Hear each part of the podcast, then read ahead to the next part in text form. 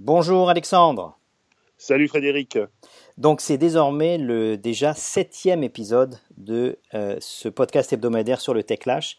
On va essayer cette semaine de voir bah, finalement qui va s'en sortir le moins mal de tout cela. On a un processus là qui s'est vraiment accéléré ces dernières semaines comme on l'a vu.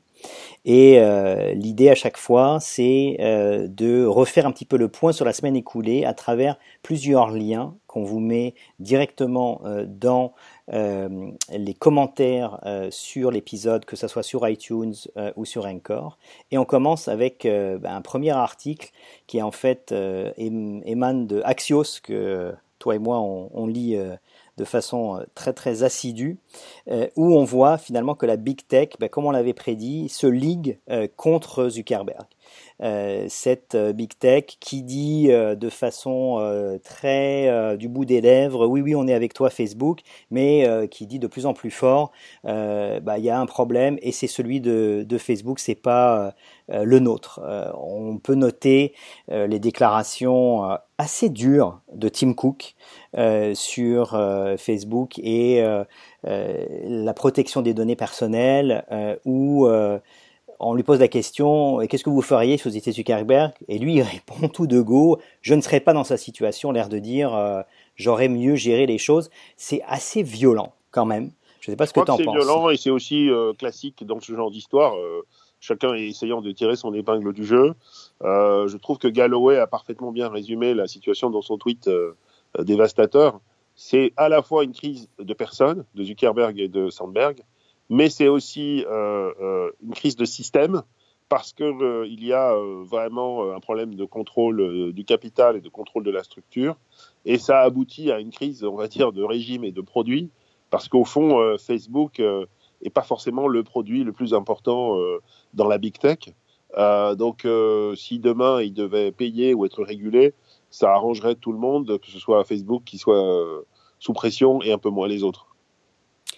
Et c'est effectivement euh, ce qu'on dit depuis quelques semaines. Euh, Tim Cook vient bah, se rajouter à ce que dit Marc Benioff depuis janvier, ce que dit Roger McNamee, y compris en français dans les échos, depuis à peu près la même date. Voilà ce que dit Elon Musk. Ça commence à faire beaucoup pour euh, Zuckerberg, qui a été assez évasif dans ses différentes entrevues post-Cambridge Analytica a envoyé là encore euh, des seconds couteaux euh, aux convocations euh, de la Chambre des communes anglaise et je pense que c'est une erreur et qu'il va le payer.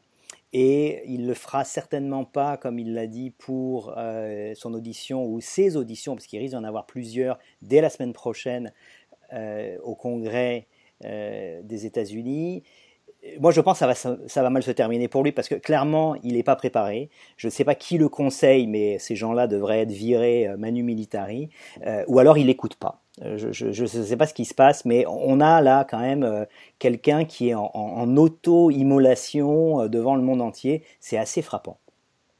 Je pense qu'il faut, voir ce qu'il va donner devant le Congrès des États-Unis d'Amérique. et puis, il faut aussi essayer de comprendre ce que les politiques vont vouloir faire.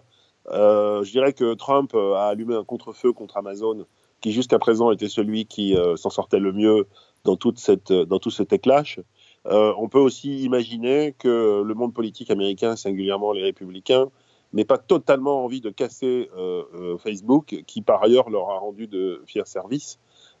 Personne aujourd'hui dans le camp républicain n'a d'alternative à une stratégie de politique de mobilisation qui, qui, passerait par autre chose que Facebook.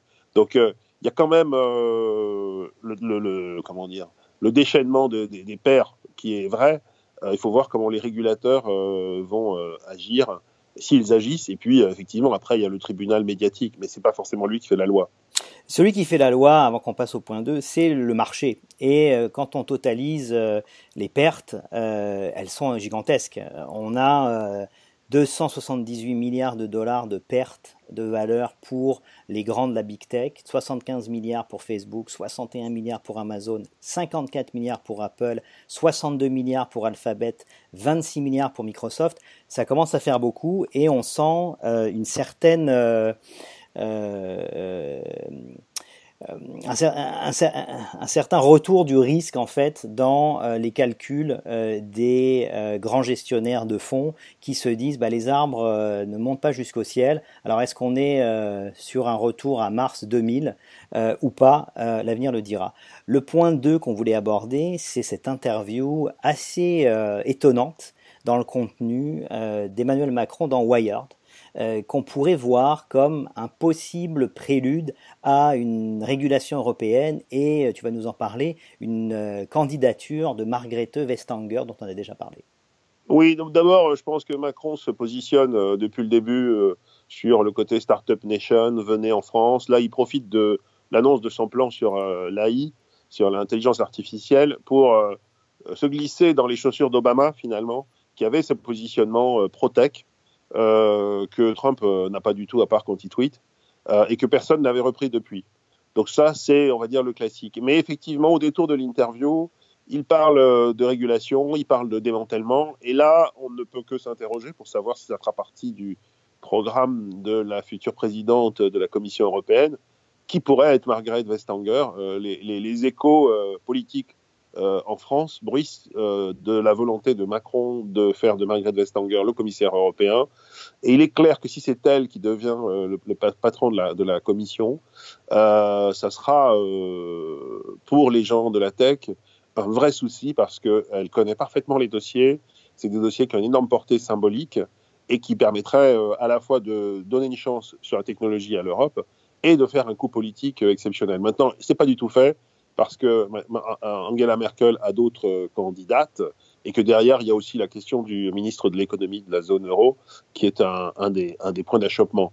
Mais c'est vrai que si Macron euh, réussit euh, à soutenir et à installer Margaret Vestager, là, on pourra effectivement penser que cette interview aura été un peu historique et annonciatrice. Alors, c'est assez intéressant parce qu'on en a déjà parlé, mais je veux revenir dessus. On a une big tech qui regarde de manière assez euh, détaillée tout ce qui se passe en Europe et finalement qui va se plier à la GDPR, RGPD, euh, là qui, qui, commence dans quelques semaines en fait, sur la protection des données. On a ce droit à l'oubli euh, qui est devenu loi européenne, qui ne l'est pas en Amérique du Nord.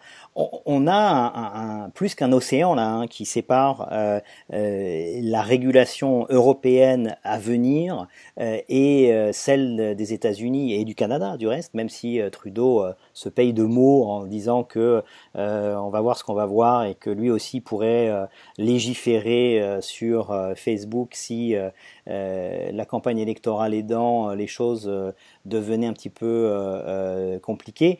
mais moi, je reste quand même assez frappé par le fait que pour la première fois depuis assez longtemps, on voit les élites politiques et business de l'Europe et des États-Unis et du Canada être complètement euh, euh, différentes finalement dans leur appréhension euh, de la, la, régulation et comment la gérer. Je suis assez frappé par ça. Je pense que c'est assez logique, hein, justement avec un regard historique. c'est des actifs extraordinairement puissants pour les États-Unis d'Amérique. Euh, aller les brider en les régulant, est-ce que c'est pas une erreur stratégique monstrueuse? On a vu leur poids dans la capitalisation boursière, on voit leur poids dans la transformation des États-Unis, où il suffit d'aller en Californie pour voir que c'est l'État qui tire le plus de croissance. Donc euh, c'est pas du tout évident pour les pays qui sont euh, originaires, enfin dont, sont originaires ces, entreprises de dire euh, bah, on va les réguler. C'est pas le point de vue de l'Europe qui a laissé passer ces entreprises qui sont, comme le dit Macron, souvent ultra monopolistiques et qui, euh, si elle veut se réinventer et rentrer dans les deuxième ou troisième révolutions technologiques, va devoir faire ce qu'ont fait les Chinois, les Russes et même les Iraniens, c'est-à-dire bloquer ou en tout cas contrôler la big tech. Donc il y a une position historique et puis il y a des raisons tout à fait objectives euh, pour, euh, pour que le, le tech clash finalement soit plus sévère en Europe parce que bah, l'Europe est totalement dominée en fait. Alors, bonne transition pour le, le point 3, euh, où on va voir un petit peu comment les, les Big Five, cette Big Tech, peuvent soit par leur action ou leur inaction bah, provoquer un, un, débat sur l'éthique des algorithmes et finalement l'éthique de leur place. on a un article assez intéressant du New York Review of Books. New York Review of Books, pour vous le situer, c'est un journal de gauche qui serait, on va dire, dans une tendance très monde diplomatique, matinée de la revue des deux mondes, qui donc couvre l'actualité assez exclusivement à travers des livres qui sont publiés. Et là, ils rendent compte euh, d'un ouvrage qui sort de Alexander Klimbo qui s'appelle The Darkening Web, The War for Cyberspace, euh, et euh, qui fait une revue assez intéressante bah, de tous les débats que nous on couvre dans ce podcast. Mais il y en avait deux autres que tu voulais mentionner, dont un du magazine Nature. Oui, en fait, la question, c'est l'éthique, c'est la tech for good et c'est les manières de réinventer la tech, un peu comme euh, le voulaient à l'origine les chercheurs euh, qui étaient les patrons fondateurs de Google, euh, do no evil, parce que quelque part, aujourd'hui, on se rend compte que ce qu'ils ont perdu, c'est fondamentalement les critiques qui sont faites à, Bezos, mais qui pourraient être faites à d'autres, c'est qu'ils sont devenus des machines à cash, orientées vers la domination ultime, et qu'ils ont perdu le côté tech for good, ils ont perdu le côté éthique. Alors il ne faut pas là aussi être caricatural, il y a des gens comme Reid Hoffman qui depuis de nombreuses années insistent sur l'aspect éthique. Donc euh, il y a aujourd'hui dans Ethic by Design ou dans un certain nombre euh, d'analyses qui demandent de euh, définir ce qu'est l'éthique d'un algorithme dans l'article de The Conversation qu'on va vous, vous proposer, qui repose la question de fond en disant mais en plus c'est scientifiquement possible, ça n'est pas qu'un débat philosophique. Regardez ce qui s'est passé sur le génome. Le génome n'a pas été accaparé par cinq euh, euh, grandes entreprises. Le génome appartient à toute l'humanité. Et il n'est pas impossible de penser euh, la recherche et derrière l'exploitation des découvertes d'une manière assez différente de la captation qu'a fait la Silicon Valley. Et je pense que c'est intéressant ce débat parce que une fois que le, le, le, tech clash sera retombé ou qu'il y aura eu des victimes, il faudra bien réinventer ces technologies. Je pense que la régulation, c'est qu'une étape derrière, il y a trop d'intérêts économiques et trop d'intérêts de société pour qu'on ne se repose pas ces questions au sens large. Je suis entièrement de ton avis. Il faut pas oublier d'où tout cela vient. Euh, ces technologies, ce sont, comme tu le disais, les chercheurs, les scientifiques qui se sont connectés les uns aux autres. Euh, Tim Berners-Lee, euh, qui est à l'origine du World Wide Web, c'était un chercheur au CERN, donc en recherche nucléaire à Genève. Et bah, toutes ces technologies, tous ces protocoles ont été, entre guillemets, bah, donnés pour le bien commun. Donc après, effectivement, il y a eu, on va dire, de la captation de valeur qui a été faite par quelques entreprises, et ça, encore une fois, c'est l'histoire économique qui euh, euh, se répète. Euh, et on peut penser, comme tu le dis, qu'après la vague de régulation qui s'en vient, il va y avoir forcément bah, une remise en question de tout ça et on l'espère, un retour sur l'exploitation en commun, bah, on peut en, voir euh, déjà euh, plus que euh, la manifestation par la continuation de technologies open source en fait qui, qui continue d'irriguer le web. le mouvement Linux, c'est quand même quelque chose qui pèse encore aujourd'hui. Donc on peut voir quelque chose d'assez positif à l'horizon.